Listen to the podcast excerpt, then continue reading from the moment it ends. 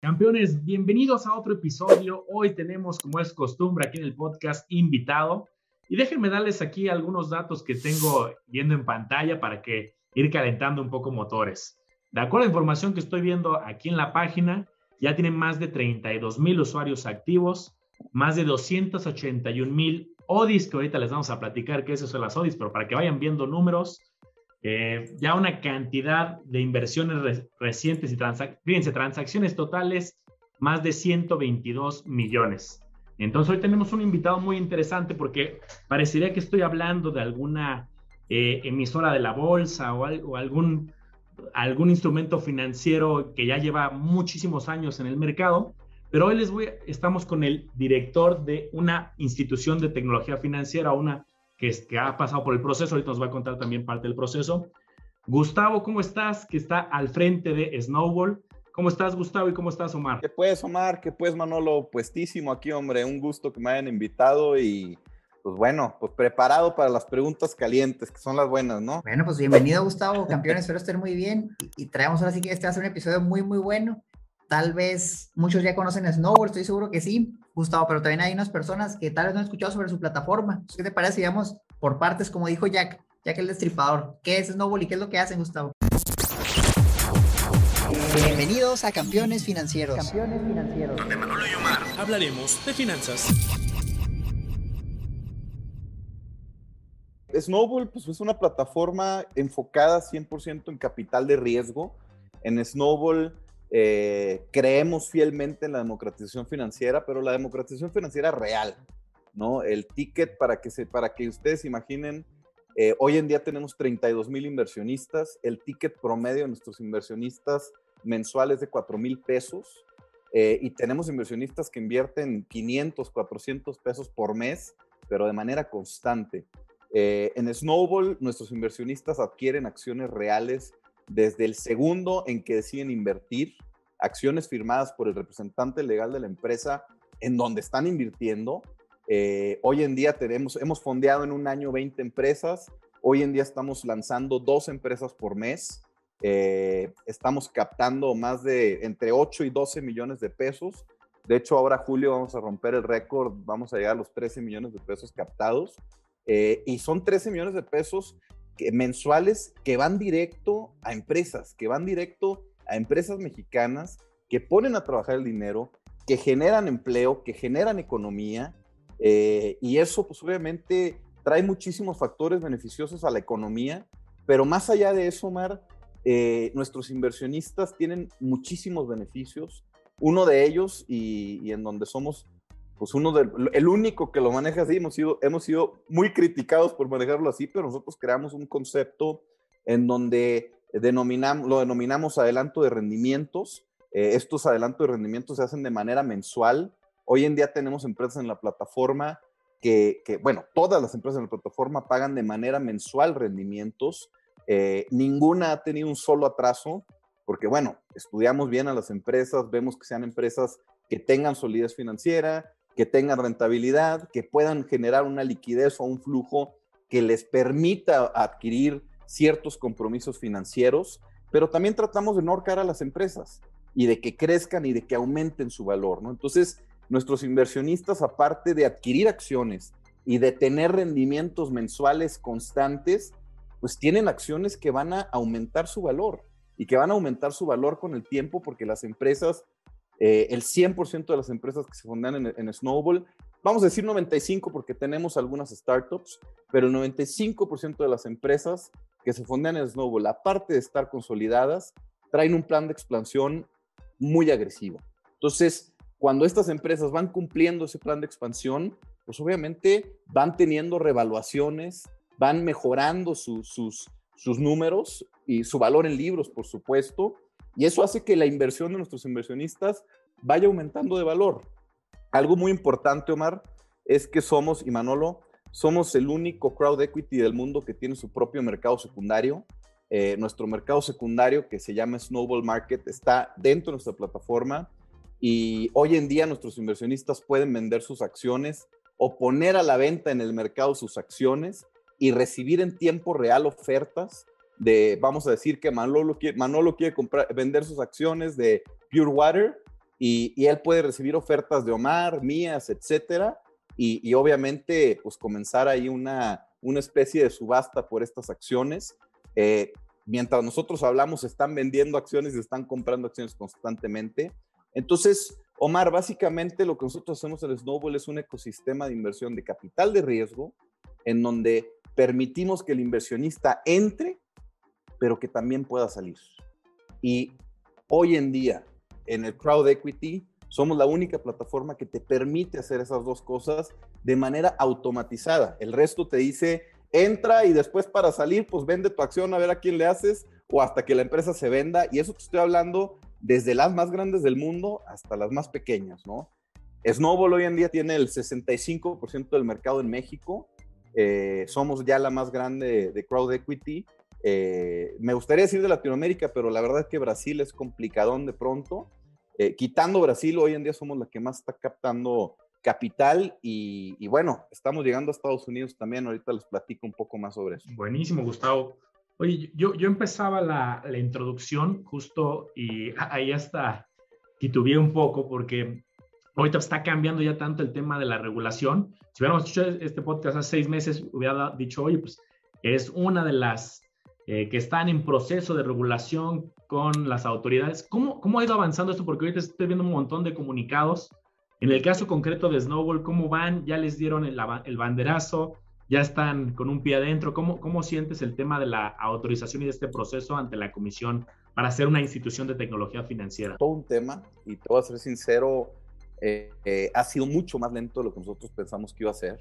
Eh, el cambio de gobierno, por supuesto, fue todo un tema, el tema del COVID. Nosotros entregamos la última documentación en marzo del año pasado, junto con la mayoría de las fintechs, y, obviamente estaba presupuestado tener una, una resolución el mismo año pasado, ¿no? Se ha ido alargando, han ido poco a poco saliendo varias fintechs, la mayoría de fondo de pago, ¿no? de fondo de pago electrónico y algunas de financiamiento colectivo, nosotros somos una empresa muy, muy extraña para la comisión porque primero, eh, pues tenemos un mercado secundario. Segundo, eh, manejamos activos digitales que no son activos digitales descentralizados, son activos digitales que viven dentro de nuestra plataforma, pero que utilizan tecnología blockchain. Y como ustedes saben perfectamente, y probablemente me, regañe el equipo legal, eh, pues a las autoridades no les encanta este tema. Nosotros hemos tenido pláticas con el Banco de México, hemos tenido pláticas con la Comisión explicando cómo operamos. Eh, estamos esperando la resolución, seguimos en el octavo. La misma autoridad nos ha dicho, ustedes continúan, operando, tenemos toda la información entregada y en las próximas semanas vamos a estar recibiendo resolución, como muchas que estamos esperándola. La, ha, ha habido muchos rechazos ya, eso es una realidad.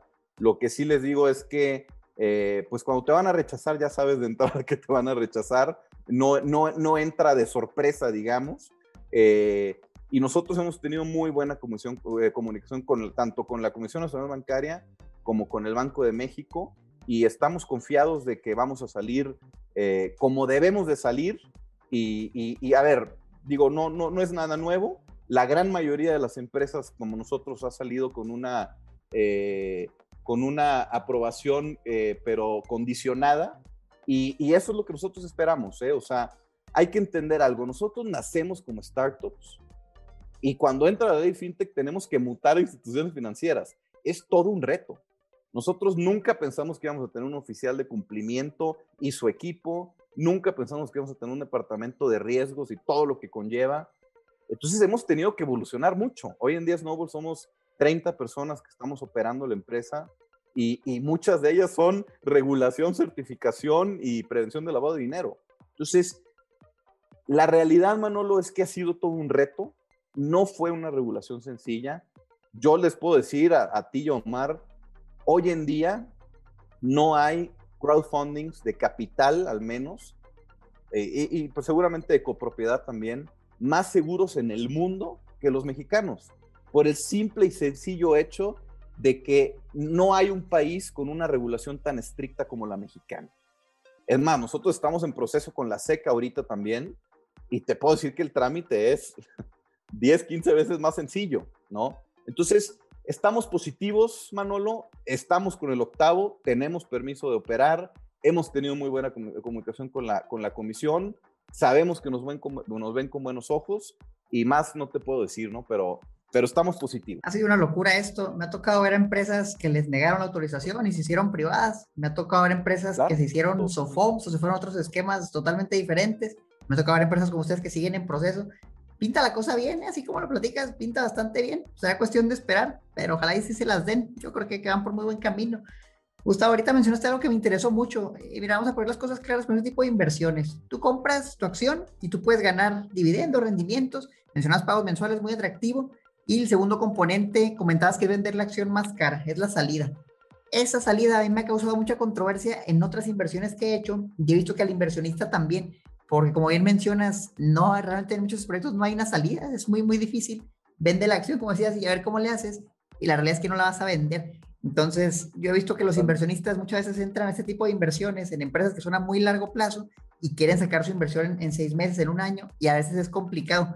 ¿Tú cuál dirías que es el horizonte de inversión de un proyecto promedio en, Snowball? ¿Cuánto tiene que esperar el inversionista para buscar salirse? ¿Y cómo se sale? ¿Es un mercado automatizado, pero hay flujo ahí de personas? ¿Ustedes consiguen o cómo, cómo funciona ese proceso? Es una muy buena pregunta y al final de cuentas es que leíste en el clavo. O sea, Hoy en día el 99% de las plataformas de capital no te ofrecen una salida. Y muy seguramente tú hiciste inversiones en plataformas de capital porque sé que lo hiciste.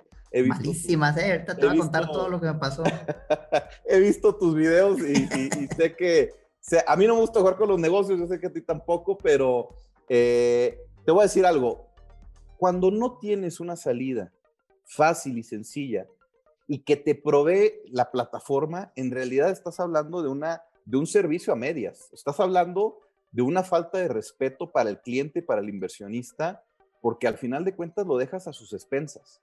Y, y eso es un error total en el esquema de cualquier plataforma que no te ofrezca esa salida. Ahora, algo muy importante, Omar, es que no, nosotros no dejamos de ser capital de riesgo, seguimos siendo capital de riesgo. Y por lo tanto, el horizonte tiene que ser el mismo. En capital de riesgo, Mar, y tú lo sabes perfecto, eh, eh, tanto en capital de riesgo institucional como angel investors, etcétera, pues tu horizonte de inversión tiene que ser de cuatro a siete años, eh, dándole oportunidad a las empresas a que tengan una maduración importante y que puedan ofrecerte una TIR del 20, 25, 30, 40, 50% anual a, a, esos 4, 5, 6, 7 años. Si lo haces antes, por supuesto que obviamente tu, beneficio de salida, pues no va a ser el, el, beneficio de salida que probablemente estuviste buscando o que tenías presupuestado, ¿no? Algo importante aquí, Omar, pues es que al final de cuentas nosotros sí promovemos la inversión a largo plazo, eh, tratamos de hacer ciertos ajustes, por eso el tema de los beneficios mensuales, tratando de entender también, Omar, y lo vas a entender perfecto, en México apenas estamos entendiendo cómo se invierte en el capital de riesgo. O sea, estamos en pañales en el capital de riesgo. Y convencer a 32 mil inversionistas de que inviertan en capital de riesgo es todo un reto, ¿no? Porque no le estás diciendo ten tu, dinero a plazo fijo, no le estás diciendo a la vista, no le estás diciendo préstalo y, y vas a recibir una tasa y en tres meses, cuatro meses recibes tu lana. Eso cualquiera lo entiende. Pero mete tu dinero en una empresa, compra acciones, dale tiempo a la empresa, recibe los estados financieros, estudialos. Es todo un reto. Entonces, ¿qué tratamos de hacer aquí, Omar? Pues poner esos rendimientos de una manera accesible para las empresas, que puedan pagar las empresas eso, y que los inversionistas digan, ok, estoy teniendo un beneficio financiero en donde las empresas me están pagando algo están comprometidas conmigo porque aparte mi acción es sin derecho a voto, eso es muy importante, pero también la empresa está enfocada en crecer. Mi horizonte de inversión tiene que seguir siendo el mismo, ¿no? Tres, cuatro años mínimo. Pero al final de cuentas, ¿qué es lo que decidimos crear nosotros? Un mercado en donde si necesitas salir antes, puedas hacerlo de manera fácil. Hoy en día nuestro, en nuestro mercado se cotizan, bueno, no se cotizan, perdón, olviden esa palabra porque no la puedo decir, este, se venden y se compran este, aproximadamente un millón de pesos de acciones mensuales eh, y cada vez eh, te puedo decir que estamos creciendo al 50% por mes. Eh, Hay, hay personas que obviamente recuperan su inversión que gastaron, hay personas que, que recuperan su inversión y ganan un 10%, hay, eh, al final de cuentas es variado. Algo muy importante aquí, Omar, es que pues nosotros no somos un mercado bursátil, es un mercado secundario, sí, es un mercado que te permite generar estrategias también, pero al final de cuentas, si tú te vas, por ejemplo, a un mercado bursátil, eh, se dice que el 30% del valor de una empresa que está en un mercado, sea el cual sea, ¿no? Estados Unidos, eh, México, etcétera, el 30% de su valor de mercado es el valor en libros, ¿no? Aproximadamente un 30%. Ustedes saben más que yo, pero bueno, vamos a decir que es un 30% del valor en libros, de un 100% que es el valor de la acción, ¿no? Del, del mercado. En Snowball Market, el 90%, del valor del mercado es valor en libros, ¿no? O sea, funciona de una manera diferente. Entonces, la realidad es que no hay mucha volatilidad, pero sí hay liquidez, sí hay hambre, porque también hay hambre, Omar y, y Manolo, de adquirir activos, de adquirir acciones digitales que también te están dando ese, ese goteo mensual y en donde, como les digo, pues no ha fallado ninguna empresa, ¿no? Entonces, tratamos de reinventar un poquito el capital de riesgo, Mar, Manolo, tratar de hacerlo más democratizable, más atractivo y no poner las mismas reglas que ponen los fondos de inversión, ¿no? Cambiar las reglas y, y hacerle entender a las empresas que se vienen a fondear con nosotros Aquí no te estás fondeando con un fondo, te estás fondeando con 1.500 personas que te van a dar 10 millones de pesos y que buscan condiciones diferentes. Los filtros, ¿no? Que les ponen a las empresas, bien importante. ¿Qué porcentaje, Gustavo, de las que aplican aceptan y en qué se fijan para aceptarlas? Mira, te puedo decir que un porcentaje alto este, es el que se está eh, rechazando, principalmente, Momar, porque, no digo, más allá de darte un porcentaje exacto, la mayoría se rechaza y, se rechaza también de una manera de decir, a ver, corrígeme esto, ¿no?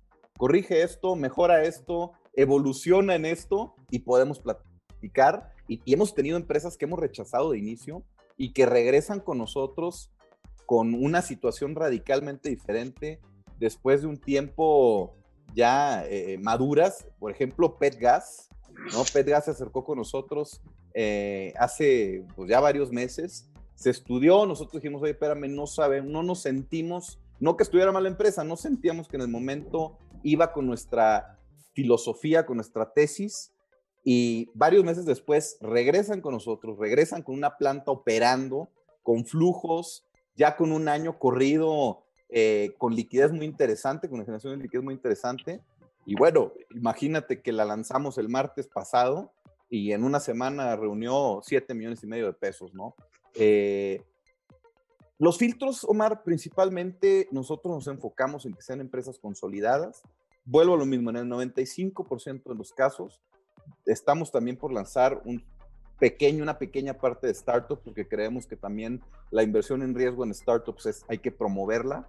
Pero el 95% de los casos buscamos que sean empresas consolidadas, que traigan históricos eh, importantes, que traigan históricos obviamente firmados por sus contadores, por su, por su director, por su consejo, etcétera. O sea, eh, sí tratamos de meternos mucho a las empresas, hablando financieramente de ellas, entender su modelo de negocio.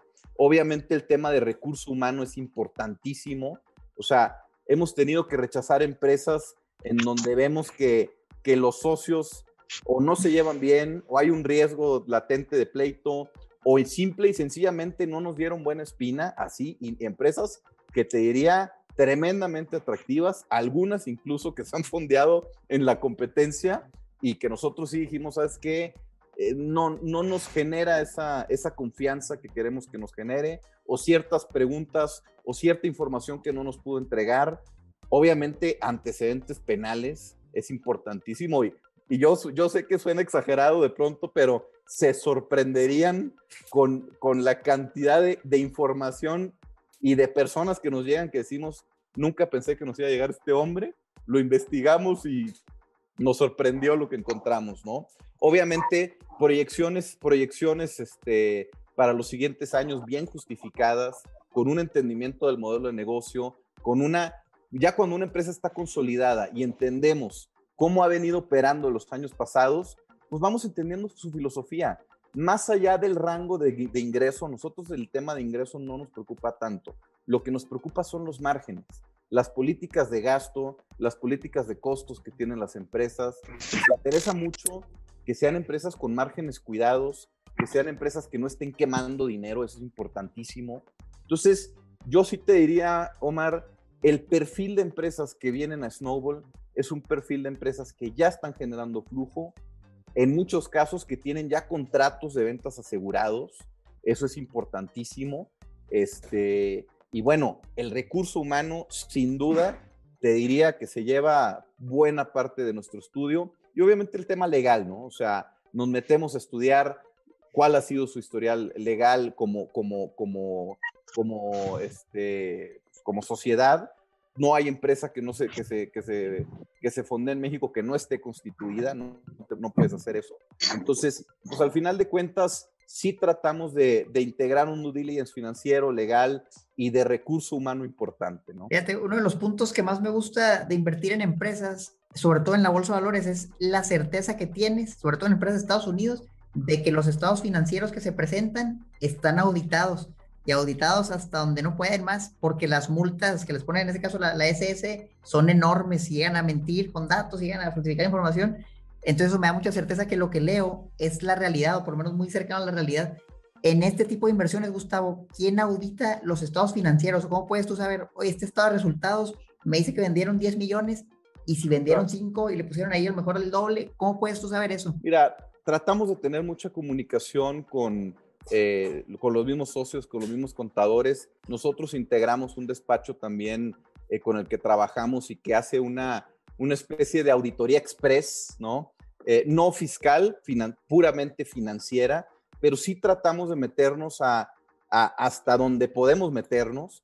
Hay un punto importante, Omar, hoy en día la ley no nos, no nos pide o no nos exige esa auditoría, vamos a decir, de un Big Four, ¿no? Eh, como, como, como lo pasa de pronto en Estados Unidos.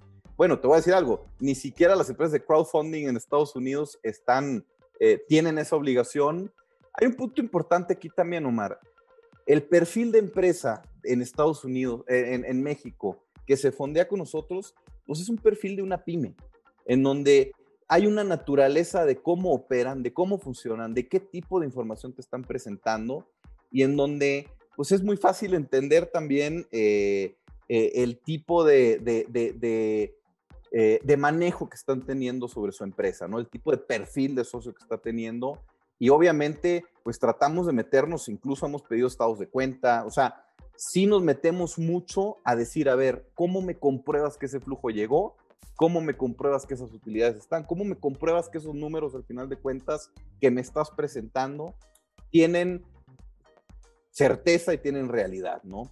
Hemos tenido que rechazar empresas que no nos han podido eh, justificar esos números, en históricos incluso. Eso es lo más increíble de todo, ¿no? Ni siquiera en proyecciones. Eh, pero la realidad, Omar, es que al final de cuentas, en México te puedes llegar a topar con cada empresa que dices, es una empresa productora de flujo impresionante, pero que ha tenido una política financiera y contable que deja mucho que desear. Y es ahí donde entramos nosotros y decimos, a ver, esta es una oportunidad muy importante, muy interesante, traen contratos asegurados, ok, cambia esto, cambia aquello, intégrate un gobierno corporativo. Y, te puedo decir algo interesante, Omar, es que Snowball se vuelve una empresa que, una, una plataforma que institucionaliza las empresas. Entonces, no necesariamente son empresas que llegan con los tres años anteriores eh, con esa disciplina financiera, porque en México te puedo decir que son contadas las pymes que llegan con esa realidad, pero sí nos convertimos y hay maneras de estudiarlas, y hay manera de confiar en lo que te están presentando, vuelvo a lo mismo.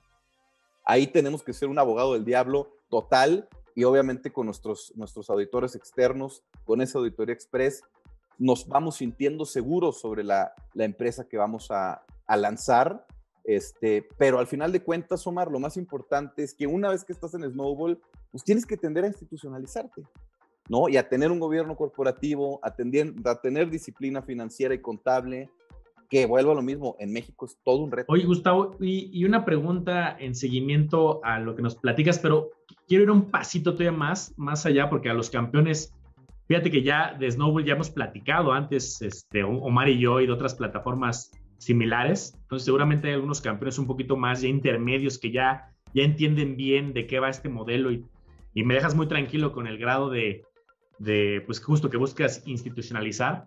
La pregunta es, ¿qué métrica, dado que son empresas que están empezando y que tú las estás institucionalizando mucho a ellas, pues no, no, no puedes evaluarla de la misma manera que una empresa ya un monstruo, ¿no? Hay muchas técnicas, ya sea de, por las ventas que tenga, por los flujos de operación, por el evita, alguna pista que nos puedas ir dando para aquel campeón que, que ya está un poquito más intermedio.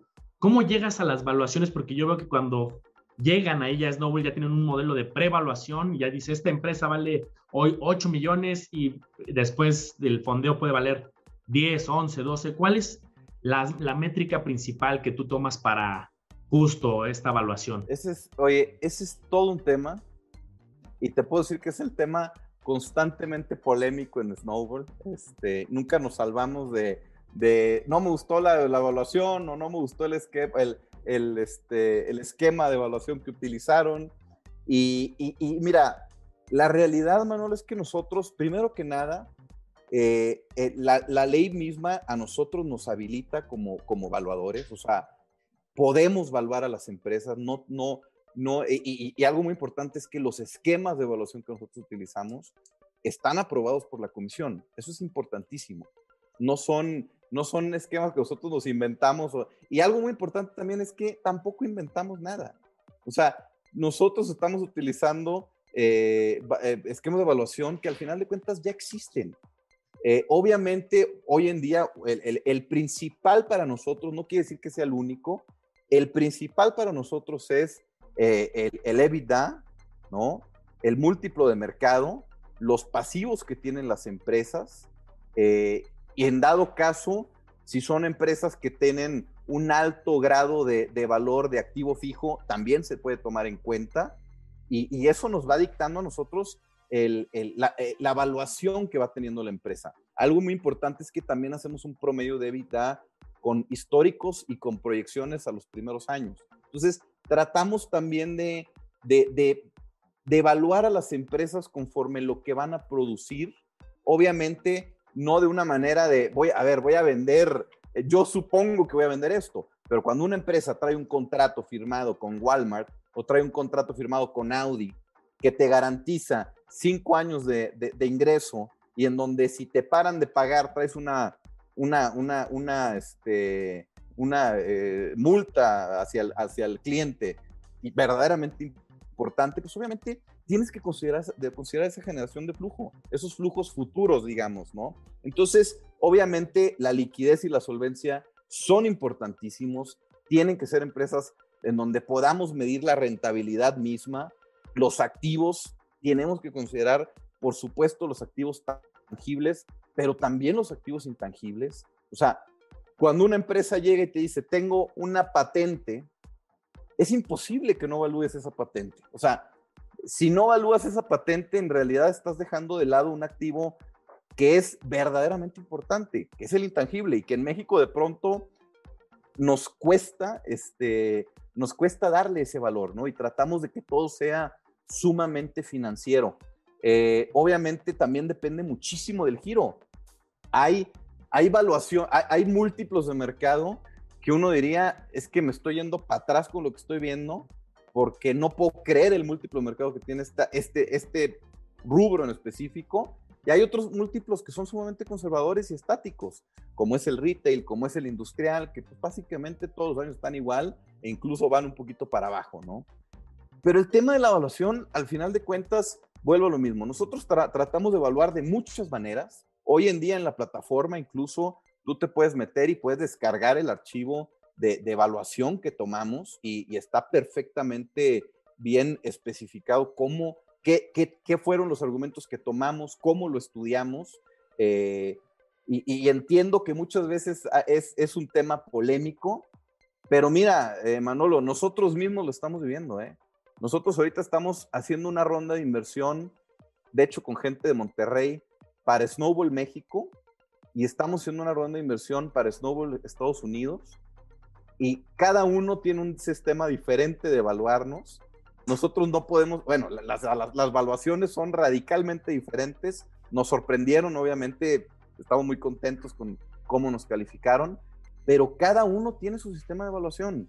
Al final de cuentas, en Estados Unidos, el intangible, te puedo decir que es el 80% del, del valor, y, y, en México el intangible es el 20% del valor. ¿no? Entonces, eh, pues lo que tienes que hacer es ir creando tu propio esquema, tu propio sistema, y para, para que también el mismo, el mismo inversionista vaya sabiendo cómo se evalúa el, en el mercado de snowball, al final de cuentas, ¿no?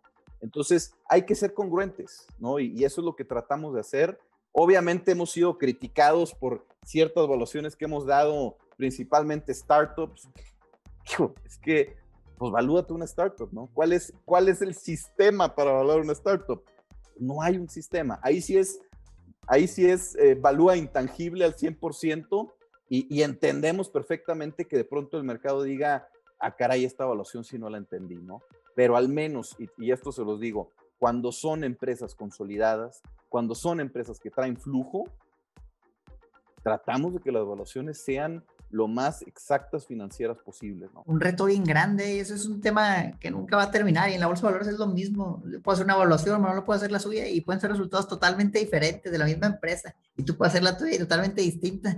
Yo, yo, aquí sí lo que invito a los campeones es que, como dice Gustavo, vayan haciendo sus propios cálculos, sus propios números, agarren su modelito y luego lo comparan con lo que vean en Snowboard, con lo que vean en otra plataforma. Y si concuerda, pues no creo que no va a concordar. Y ahí vas viendo, y a lo mejor está hasta más barato en tu modelo y dices, bueno, pues me voy a esperar. A lo mejor lo ves súper caro en tu modelo y dices, está muy barato, lo va a comprar. Es, eso, eso nunca va a acabar, pero es lo bonito de las inversiones, ¿sabes? lo que vale una empresa, a fin de cuentas, es lo que el inversionista quiere pagar por ella. Entonces, tú puedes meterte a los múltiplos, ver lo que quieras, pero si alguien quiere pagar del doble eso, pues bueno, o sea, cada quien. Entonces, bien, bien interesante. Y lo que acabas sí. de decir es importantísimo. O sea, olvídate de Snowball. Ha habido IPOs que se han generado con valores que el mercado no se compra y que te terminan tirando la acción a los pocos días de haber hecho el IPO. O sea, al final de cuentas, no existe una, una evaluación exacta. No hay manera de hacerlo. Lo que tratamos de hacer es congruencia. Si ya evalúas de esta manera, vamos a seguir evaluando de esta manera, siempre, siempre mejorando, siempre tomando factores diferentes. Y se los digo, nosotros en un principio tomábamos como única evaluación eh, el EBITDA, el múltiplo de mercado, los activos y los pasivos. Hoy en día hemos integrado flujos futuros, hemos integrado generación de liquidez, hemos integrado muchos otros inventarios, etcétera, en donde pues vas perfeccionando esa evaluación, pero sigue siendo congruente con las anteriores, simplemente quizás los rangos van variando un poquito, pero, pero pues eh, hay congruencia al menos, ¿no? Que eso creo que es lo que tratamos de decirle a la gente probablemente nunca vas a estar contento con una, una evaluación en específico porque cada quien evalúa de una manera diferente, pero, pero ve cómo lo estamos haciendo, ¿no? No, pues interesantísimo. Les platico, hoy salió a la bolsa una empresa que se llama Duolingo. No sé si la han escuchado, es una aplicación claro. para que aprendas idiomas y estaba leyendo el reporte porque me interesaba invertir ahí y decían, nosotros vamos a salir a 80 dólares por acción y luego mejor 90 dólares, unas semanas después mejor 100 dólares por acción. Bueno, salió a 140 hoy, ya que estaba en el público, gran público inversionista, o sea, nosotros, a 140 dólares, o sea, casi al doble lo que ellos estaban valuando. Es una locura, o sea, realmente muy difícil predecir. Yo lo que te preguntaría, Gustavo, ya concretamente es, ok, ya entendimos cómo evaluar los proyectos, ya se hizo una evaluación, se presenta en la plataforma de Snowball, ¿Y tú qué le dices al inversionista? Tú vas a ganar probablemente un rendimiento estimado entre estos números. ¿Cómo calculan ese estimado? Bueno, ese estimado, por supuesto, trae un, el total del rendimiento incluye, en el caso de Snowball, que es muy importante, el, el total del rendimiento que nosotros ofrecemos al mercado incluye los rendimientos adelantados, que no los inventamos, no, no es, no le decimos a la empresa, se nos ocurrió este, que pagues esto, ¿no? Nosotros estudiamos los números, estudiamos la generación de liquidez que ella trae y, y tratamos de poner un, un, un, un, rendimiento mensual que sea totalmente posible y que no, no, no represente un, sacrificio financiero para la empresa. Entonces, integramos ese, ese rendimiento mensual y obviamente integramos ya un rendimiento que va implícito en, en el aumento de valor de la acción, ¿no? Y ese aumento de valor de la acción, pues no, no se mide de otra manera más que pues revaluando la acción en el, de, la, de la empresa conforme va creciendo o conforme pasan los años, ¿no? Eh, nosotros obviamente pues vamos tomando el EBITDA de los años posteriores proyectados y, y, con eso pues vamos trayéndolos a un valor presente, generamos una, una TIR proyectada y en donde pues básicamente incluimos dentro de esa TIR ese rendimiento también que se está entregando de manera líquida y de esta manera nosotros le decimos al inversionista, ¿sabes qué? Esta acción específicamente te está ofreciendo un piso de tanto y un, un techo de tanto, ¿no? Por lo general, el piso que te está ofreciendo es el, el rendimiento mensual que te está pagando, ¿no? Y ese piso, lo interesante en nuestro caso, es que se paga mes con mes. El techo, vamos a decir que el rango superior eh, del rendimiento que se ofrece, pues ya es un rendimiento que va en torno a la, a la, a la, a la revaluación de la acción, ¿no? Entonces, eh, básicamente de esta manera es como nosotros vamos eh, haciendo esta, esta oferta de, de, de, rendimientos a los, a los inversionistas. Y hoy en día, Omar, ustedes pueden ver las ODIs que tenemos disponibles. Una ODI es una oportunidad de, inversión. La ODI es una, es, una, es una representación de una acción, es un activo digital con blockchain un security token, para los que no, quizás no estén muy familiarizados con eso, bueno, eh, es una acción digital, pero que vive dentro de nuestra plataforma. Eh, y cada ODI tiene un piso determinado, tiene un techo determinado, este, y tiene eh, diferentes términos, ¿no? Hay ODIs que llevan recompra obligatoria de la empresa, hay ODIs que tienen posteridad y, el inversionista decide cuándo venderlas, etcétera, ¿no? Entonces, eh, pero, y, tomando el tema de la evaluación misma, este, Omar, que, hablando del rendimiento, les voy a poner el caso de, Señor Doc, ¿no? Señor Doc nosotros la evaluamos en 15 millones de pesos y hoy en día Señor Doc se está vendiendo, la está comprando una empresa más grande, ¿no? Del mismo mercado y la está evaluando de dos a tres veces más. O sea, eh, eh, vuelvo a lo mismo, las evaluaciones, hijo, son tan variadas que, que es imposible medirlo, ¿no? Algo muy importante, Omar y Manolo, antes de que se me olvide, hablando de la oferta que tenemos en Snowball, estamos por lanzar un producto, ese sí, único en el mercado. Es más, no creo que haya un crowdfunding en el, mundo que lo esté haciendo, en México y en Latinoamérica ninguno. Vamos a lanzar una oportunidad de inversión pre-IPO en empresas pre-IPO que ya traen un rango de tiempo de un año a un, un año y medio para hacer un IPO Estamos hablando de empresas como Instacart, estamos hablando de empresas como Epic Games, que fueron los que desarrollaron Fortnite, eh, etcétera, ¿no? Entonces, no les puedo decir más, pero bueno, eh, estamos por lanzarlo este trimestre y son empresas en su mayoría americanas, en donde los inversionistas van a poder invertir desde México y se van a sorprender con el mínimo de inversión, porque es mínimo, mínimo, mínimo, este, 150 pesos, que es la ODI más barata que hemos lanzado, es carísima. Y imagínate eso, Omar y Manolo, poder invertir en empresas previo a su IPO, eh, en donde no son públicas, en donde no pueden comprar ninguna casa de bolsa. Y esto lo estamos haciendo con un fondo pre-IPO en Estados Unidos, que es experto en inversiones de empresas que van a salir a bolsa en, en un rango de tiempo de un año, año y medio, ¿no?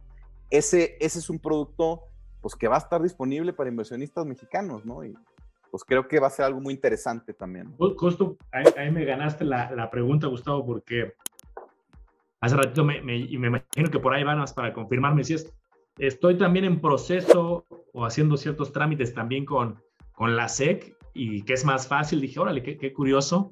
Y me imagino que también va por ahí, ¿no? Que tienes que hacer varias, eh, pues varios procesos, pero qué, qué, curioso, ¿no? Yo me imaginé que fuera mucho más estricto o mucho más complejo. Que no, fíjate que no, Manolo.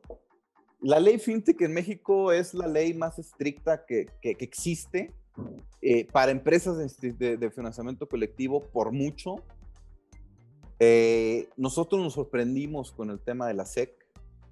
La realidad es que es un proceso que, que es un trámite pero es un trámite también porque llegamos con una infraestructura en donde tuvimos que evolucionar muchísimo. Eh, y, te puedo decir, yo he participado en, en, foros con gente de Republic, he participado en, gentes con, en foros con gente de WeFund, que son los dos crowdfunding más grandes de Estados Unidos. Y, y en verdad, y se los digo, y no por echarme flores, se sorprenden con lo que tenemos, se sorprenden con tener un mercado secundario, se sorprenden con el hecho de que estás invirtiendo en acciones. O sea, hay muchas cuestiones que, que ni siquiera en Estados Unidos han, han resuelto. Cuando yo les decía, el crowdfunding tiene lagunas por naturaleza y es imperfecto por naturaleza, no hablo de México nada más, hablo de todos los crowdfundings que existen hoy en día y en donde básicamente lo que nosotros tratamos de hacer, Manolo, desde que nacimos nos autorregulamos, desde que nacimos sabíamos que nos iban a, a, ver con lupa y con detalle, y eso fue haciendo que generáramos procesos y soluciones legales, financieras y tecnológicas que la competencia pues, no, está viendo, ¿no? Y, de pronto llegar con Republic, que está vendiendo 300, que está captando 300 millones de dólares al año, más que todas las empresas de financiamiento colectivo en México juntas, y que ellos mismos digan, es que lo que ustedes tienen, no sé cómo lo hicieron, no sé cómo lo hicieron, pues es cuando nosotros decimos, es el momento de entrar a ese mercado. Cuando llegamos con la SEC nos sorprendimos eh, y, obviamente es un trámite en el que estamos ya eh, en proceso. Algo importante, Manolo y Omar, y siempre nos preguntan eso, ¿no? En nuestros webinars de lanzamiento, no, hay, no hay cuando no nos pregunten qué pasa si Snowball desaparece. Eh, pues yo les puedo decir que primero, no pasa nada porque estás invirtiendo en acciones de empresas que no son Snowball. Pero segundo, eh, Omar y Manolo, nosotros hoy en día estamos pasando por una transformación muy interesante. Eh, la capitalización que estamos haciendo de Snowball en Estados Unidos la estamos haciendo con un fondo eh, de pre-IPOs también, de, empresas unicornios. Ellos están haciendo una, una estructuración y, van a invertir en Snowball que, con una evaluación que, ni yo mismo me creo, hablando de evaluaciones, con, con, valuando nuestros intangibles de una manera que yo no, no me imaginé que las podíamos valuar. Y, y, les puedo decir que eh, esa fortaleza financiera que vamos a tener en, en este mismo trimestre va a hacer que, que lleguemos con una fuerza tremenda a Estados Unidos y, y, en México pues se, seguir creciendo, ¿no? Y algo, y esto nos va a dar la posibilidad, Manolo y Omar, de generar productos de inversión eh, desde México en dólares para invertir en Estados Unidos y desde Estados Unidos para invertir en México. Entonces, vamos a ser una empresa que al final de cuentas va, va, va a, generar capital de riesgo de dos mercados eh, y, y, enfocados en una comunidad hispana que es tremendamente potente, ¿no? O sea, realmente muy diferente, ahora sí te puedo decir, veo que son muy diferentes. Vamos a hablar así de la competencia, por ejemplo, Play Business. Me imagino que es la competencia más directa. Veo una empresa totalmente distinta, hay cosas muy, muy diferentes. Quiero hacer un, te voy a contar mi historia, tú ya bien la sabes, pero algunos campeones no. Yo invertí en Play Business desde 2019, hace dos, tres años, y me fue pésimo. No por culpa de Play Business, sino porque invertí en franquicias restauranteras antes del COVID. Vino el COVID y mi rendimiento está en función de las ventas, está en función de las utilidades y pues no había ninguna de las dos, entonces no, gané prácticamente nada. Y con las funciones hasta perdí. No, no culpo la plataforma, ahí, ahí fue realmente pues, el COVID, no, no había mucho que hacer. Pero antes de eso, cuando empezó Play Business, ellos empezaron con startups, eran meramente startups, y ahí me tocó ver toda esa etapa donde fondearon un montón de startups. La gran mayoría, me atrevo a decir que son contados los casos que salieron adelante, la gran mayoría fracasó o desapareció, resultó que se fueron con la lana o están ahí todavía, no ha sido tan bien. Uno que otro ha sido un éxito, por ejemplo, Red Girasol sale de ahí, pero no les fue tan bien. Luego cambiaron su modelo de negocio y se enfocaron más en franquicias, y empezaron a poner franquicias. Ahí fue donde yo le entré, vino el COVID y nos dio en la torre, a otros les fue bien, pero ya estaba un poco más estable, les era un poco más bajo. Y por ahí andan entre una mezcla entre estos ya mayormente en franquicias. Entonces, ellos llevan, creo que la fundaron en 2014, no estoy seguro cuándo empezaron a fondear, pero llevaron mínimo unos cinco años. Y ese proceso en donde las empresas maduran, sobre todo las startups, y mueren, pues no es tan rápido. Ahorita me decías, empezaron a fondear hace un año en un año creo que todavía es poco. Si una empresa le va a ir mal, que tú lo veas, ¿sabes? Un año a lo mejor todavía está vivita y coleando. Y, y sí suena muy padre, y pues de las 20 que tenemos, ninguna ha fallado. Y a mí me da mucho gusto eso. Pero tú crees, por ejemplo, en 3, 5 años que todas las 20 van a seguir, ese es el, el riesgo que veo. Entonces, como no hay un punto de comparación, yo creo que están haciendo las cosas muy bien, porque todavía no hay casos de fracaso. En Play Business ya hay un montón de casos de fracaso y ya por eso tienes con qué, con qué evaluarlo ahora sí. Yo lo que te preguntaría es, ¿qué hace diferente a Snowball para que no le va a pasar lo mismo que a Play Business? Y en cinco años que digamos, oye, todas estas empresas que compré, o ya no puedo vender mis acciones, o se esfumaron con mi lana, o ya son startups que quebraron. ¿Qué hacen diferente ustedes? Oye, Omar, ¿cuánto te cobraron de comisión? Como el 8%, una sola comisión de por vida, se supone que era. Ya, ya, de entrada, ahí nosotros cobramos el uno al inversionista, ¿no? Entonces, ya de entrada, eh, ya, ya esa diferencia es mucha. Sí. Eh, algo muy importante, Omar, es que, a ver, de las 20 empresas que hemos fondeado y que, y, y que son dos por mes, o sea, sigue aumentando y aumentando. En cinco años, por supuesto que no van a estar vivas las 20. Eso es seguro, 100% seguro que no las 20, vamos a decir, todas las empresas que estamos fondeando, es 100% seguro que no van, a, no van a sobrevivir todas. Al final de cuentas, Omar, estamos invirtiendo en capital de riesgo. Y en Snowball somos creyentes de que tenemos que promover el fracaso, de que tenemos que promover la inversión en fracaso. En, en a ver, yo invertí y fracasó esa empresa. Así pasa. Ojo, ojo, no estoy diciendo que van a fracasar todas. Estoy diciendo que al final de cuentas, cuando tú inviertes en capital de riesgo, el riesgo, la, la, palabra riesgo en capital de riesgo no es muda, no, es con acento y con mayúsculas, es riesgo. Por eso nosotros también promovemos el tema de decir, a ver, en tu portafolio de inversión tiene que haber capital de riesgo. ¿Qué porcentaje? Un porcentaje controlado, un porcentaje que estés dispuesto a verdaderamente perder eh, el día de mañana. Claro, para eso existe la diversificación. Yo te puedo decir, Omar, que hoy en día eh, la gran mayoría de nuestros inversionistas, la gran mayoría está invertido en 6, 7, 8 ODIs diferentes y eso al final de cuentas este, hace que nuestros inversionistas también estén protegidos de esa manera. Algo muy importante, Omar, es que el modelo de negocio que nosotros hemos ido seleccionando para invertir en Snowball son modelos de negocio que tratamos de que, sean empresas que ya generan flujo, que ya traen ventas aseguradas, que ya traen experiencia de mercado. O sea, tratamos de que la improvisación que en, el, que las empresas existe y más en México sea baja. O sea, eh, al final de cuentas la improvisación cuesta mucho y en su gran mayoría cuesta un, cuesta un inminente fracaso. Entonces nosotros sí tratamos de que las empresas pues sí traigan un grado de experiencia que, que disminuya esa, esa improvisación. Ojo, eso no quiere decir que son empresas que van a sobrevivir a fuerzas, pero algo muy importante también, Omar, es que nosotros con nuestro esquema de rendimientos, de rendimientos adelantados, y vuelvo a lo mismo, que hemos sido súper criticados, eh, en la mayoría de los casos nuestros inversionistas ya comienzan a recuperar parte de su inversión a base de rendimientos adelantados, ¿eh? Y ellos siguen teniendo el 100% de su capital en la empresa. O sea, no, se, no, es una, no es un retorno de inversión eh, a base de recompra, es un retorno de inversión a base de generación de flujo que se le va entregando a los inversionistas y en donde el piso, Omar, hoy en día es del 20%. O sea, hoy en día nosotros no lanzamos una ODI que te ofrezca menos del 20% y en donde nosotros le decimos a las empresas, si traes una generación de liquidez y traes buenos márgenes, perfectamente como una empresa rentable, puedes pagarle un 20% a tus socios eh, por, por dos años mínimo. Ojo, ya estamos lanzando empresas por cuatro años eh, mínimo de, de, rendimientos adelantados. Estamos por lanzar una que va a ser a posteridad, que eso está muy interesante, pero en donde son rendimientos mensuales y en donde las empresas entienden, Omar, que si yo el día de mañana, en un año, llego y les digo, oigan, pues el rendimiento que les entregué es del 1%, como, como, como la empresa que mencionaste,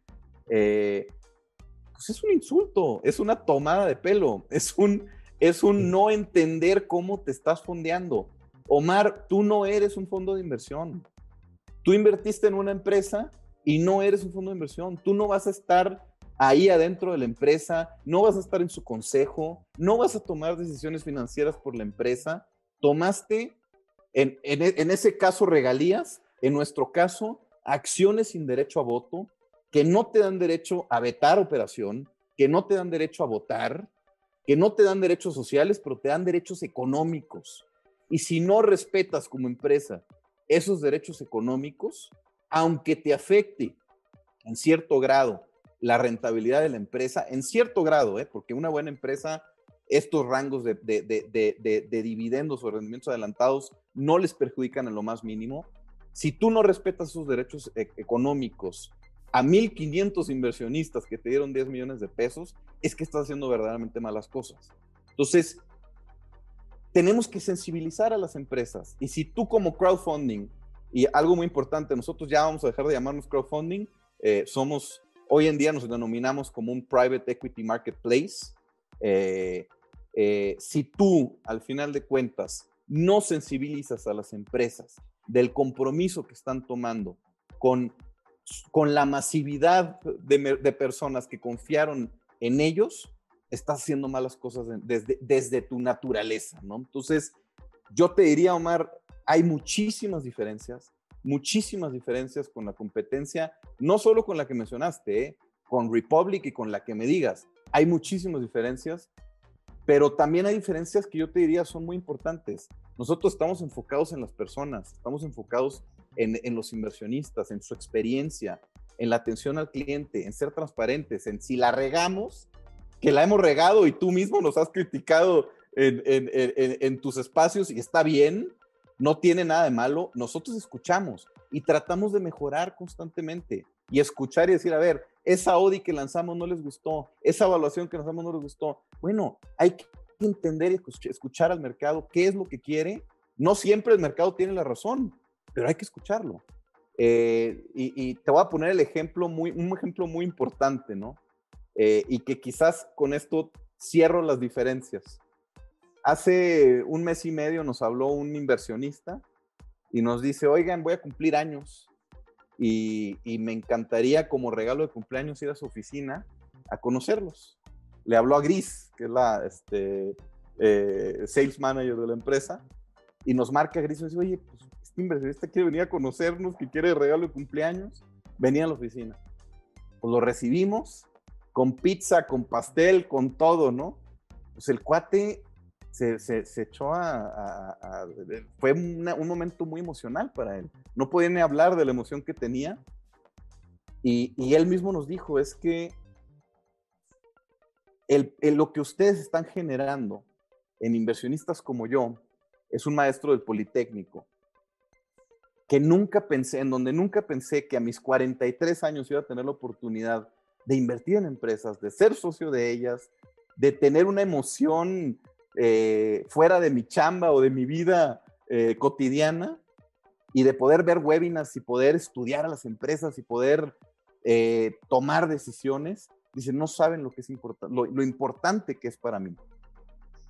Pues tenemos 32 mil inversionistas como él, y, queremos más. Y, es una empresa enfocada en los inversionistas. Nosotros siempre decimos que en Snowball no generamos clientes, generamos fans, generamos gente que se casa con la marca y que al final de cuentas tienes que respetarla. Y si yo a ti, Omar, te cobro un 8% de comisión de entrada y no te doy una opción de salida, pues ya te estoy faltando respeto, ¿no? y eso para nosotros es, es impensable hacerlo. Yo, te agradezco un montón la, pues, toda la transparencia, decir las cosas como son, Gustavo, que creo que es lo que los campeones justo valoran mucho, como dices, entender al mercado, diversificar, diste mensajes creo que muy clave. A mí, para, para, yo cerrar con la última pregunta, y ya si Omar tenga otra, pues ¿qué, qué, qué mensaje le mandarías ahorita a uno de los campeones que nos está escuchando, que nunca ha invertido en Snowball, que ya medio cachó el que es, ya cachó por dónde va, ya vio los rendimientos, Ahorita como dato yo me metí mientras nos daba la respuesta a ver eso de los rendimientos anticipados que nos platicabas. Y sí, justo 20% eh, el, el mínimo anual y vi algunos que llegaban al 26, al 33. Entonces, pues ahí hay una recuperación que va mitigando riesgos, pero no quita la diversificación. Pero además de todo lo que ya nos platicaste, ¿qué mensaje final le mandas a, a este campeón que anda indeciso, que dice, bueno, ya sé que a lo mejor cuál no, eh, pero esta que sí me está gustando, ¿qué, qué, qué, puede, qué, qué mensaje le mandas? Yo creo que yo creo que no puede, y no lo, digo, de pronto suena que yo trato de, de hablar así, decir, ah, ¿por qué me dices así, de esta manera las cosas? Pero yo creo, Omar y Manolo, que no puede haber un inversionista que se jacte de ser inversionista y que necesitamos muchos inversionistas, que no tenga dentro de su portafolio capital de riesgo. Es indispensable. Si nosotros no invertimos en capital de riesgo, no estamos invirtiendo en el país, no estamos invirtiendo en el impacto que necesita México para crecer. México no crece por falta de inversión, así de sencillo, no por otra cosa. Hoy en día las cinco empresas más grandes de Estados Unidos tienen 25 años de edad promedio. Y las cinco empresas más grandes de México tienen 80 años de edad promedio, 80 años. Ya no, no sobrevivirían el COVID, ¿no? Están en, están en riesgo. Y lo más triste es que la empresa más grande en México es del gobierno y está en quiebra. Y cada vez le bajan más la, la calificación. Si nosotros como mexicanos no invertimos y no nos volvemos socios de empresas que están generando liquidez, que están generando flujos, que son rentables, pero que no tienen manera de ir, a un fondo de inversión o no tienen manera de ir a un banco porque les sale carísimo y tienen que regresar el capital, no estamos apostándole verdaderamente al país. Y, no quiero que suene a, ay, qué bonito, qué, qué romántico. El capital de riesgo en sí, bien enfocado, bien utilizado y bien invertido, es sin duda el tipo de inversión que más rendimiento te puede generar. Así de fácil. Y hay un sinnúmero de ejemplos de inversionistas que han invertido en capital de riesgo. Todo el mundo habla de Warren Buffett. O sea, Warren Buffett es un inversionista amante del capital de riesgo y de, la, y de largo plazo, muy importante. Bueno, yo lo que les diría es eso, anímense. Es importante que dentro de sus portafolios consideren, yo no, yo no les digo el rango, si es el 1%, el 1%, si es el 10, el 5, lo que sea, pero consideren dentro de su portafolio invertir en empresas, invertir en acciones no bursátiles, porque ese es otro tipo de inversión, ese no es capital de riesgo, en empresas que apenas van, que van en esa curva ascendente, que buscan expansión y que, y que al final de cuentas ya están generando riqueza, que ya están generando flujo y que están dispuestos a compartirlo con ustedes. Entonces, ese sería quizás mi mensaje eh, importante, ¿no? Decir, anímense, diversifiquen su inversión y, e inviertan en capital de riesgo, considerando que es riesgo. y diversifiquen. ¿no? Dentro del capital de riesgo diversifica. Eh, pues muchísimas gracias por tu tiempo. Yo no quisiera desaprovechar la oportunidad para que nos platiques sobre lo que están haciendo en el tema de los impuestos. Y es que sé que están haciendo cosas muy, muy buenas, muy innovadoras, que déjame te platico rápido, el miedo de los inversionistas es el tema de los impuestos. tristemente muchos no invierten porque tienen que hacer facturas, porque tienen que hacer declaraciones mensuales, semestrales, porque no sale para pagarle un contador y no sé cómo hacerlo por mi cuenta.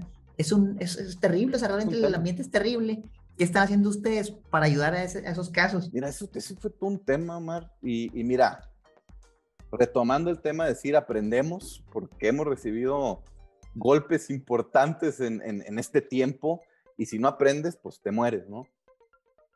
La realidad es que el tema de los impuestos eh, ha sido, es el principal problema que tenemos las fintechs hoy en día. Eh, para la autoridad somos instituciones financieras, pero para la autoridad fiscal no somos instituciones financieras. Es, es muy extraño lo que está pasando hoy en día. Sabemos que tarde o temprano vamos a tener un marco fiscal como empresas fintech, eso es inevitable. Hay varias propuestas ya en la mesa, se han ido atrasando, esa es la realidad, pero bueno, mientras no haya soluciones, pues la realidad es que tampoco nos podemos dormir en, en, en nuestros laureles y decir, pues contraten contador o mándenme factura, ¿no? ¿Nosotros qué decidimos hacer, Omar? A ver, la naturaleza de las fintech es simplificar. Si no simplificas, no eres una fintech. Entonces, cuando nosotros incluso creamos un modelo en donde decíamos, oye, que nos facturen los inversionistas, vamos a proveer la tecnología para que puedan automatizar sus facturas, pero van a tener que, que hacer declaraciones mensuales y van a, bueno, un montón de de cosas que nosotros pensábamos que eran soluciones y que el mercado nos castigó ¿eh? y nos dijo, no, no, no, no, eso no me gusta nada. Y hubo inversionistas que, dejaron, yo no voy que dijeron, yo no voy a invertir con ese modelo. Y eso nos pues, provocó que tuviéramos que meternos más a estudiar este caso. Hoy en día, Omar, eh, todos los... Hay un, un punto muy importante, ¿eh? Cuando hablas de impuestos, es un happy problem, porque estás dando rendimientos. si no das rendimientos, pues ni te preocupas por los impuestos, ¿no? Eh, tenemos muchas competencias que dicen, pues yo no hablo de los impuestos porque pues, ni entrego rendimientos. Bueno, nosotros sí nos tenemos que preocupar porque los entregamos de manera mensual aparte, ¿no? Eh, nosotros decidimos crear un modelo, Omar, en donde Snowball se mete en medio permanentemente. O sea, somos un intermediario permanente dentro de, entre la empresa y el inversionista, en donde básicamente Snowball es el que recibe los rendimientos de las empresas, los rendimientos mensuales. Eh, la empresa recibe una factura de Snowball y Snowball a su vez reparte esos, esos rendimientos adelantados a los inversionistas eh, y, retiene los impuestos. Nosotros ya retenemos el IVA y ya retenemos el ISR. O sea, todos los impuestos de los inversionistas ya están pagados, ¿no? Eso es muy importante. ¿Cómo hacemos este proceso? Lo hacemos a base de este, un concepto fiscal que se llama eh, asimilados con actividad empresarial.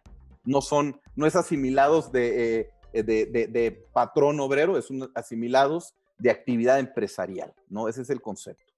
Eh, de tal manera que nuestros inversionistas no tienen que hacer declaraciones anuales y, si quieren hacer su declaración anual, simplemente nosotros les mandamos el comprobante de que se pagaron todos los impuestos en forma, ¿no? Vamos, vamos eh, desarrollando listas con todos los nombres de nuestros inversionistas y con, y con los impuestos que se fueron pagando de cada uno de ellos.